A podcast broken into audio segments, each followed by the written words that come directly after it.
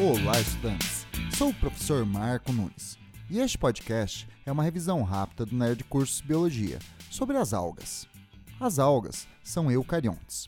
São um grupo de características muito diversas.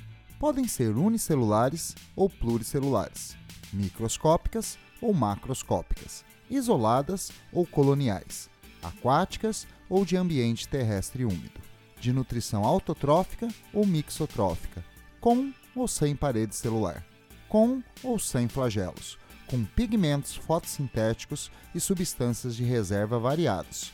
As algas são organismos produtores, portanto, posicionados na base das cadeias alimentares, nutrindo diretamente ou indiretamente os organismos consumidores.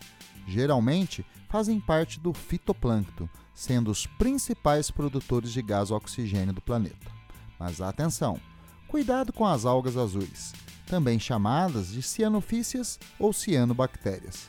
Embora chamadas de algas, são procariontes, então são um tipo de bactéria. Bom, é isto aí. Continue firme nas revisões do Nerd Cursos Biologia e bom estudo!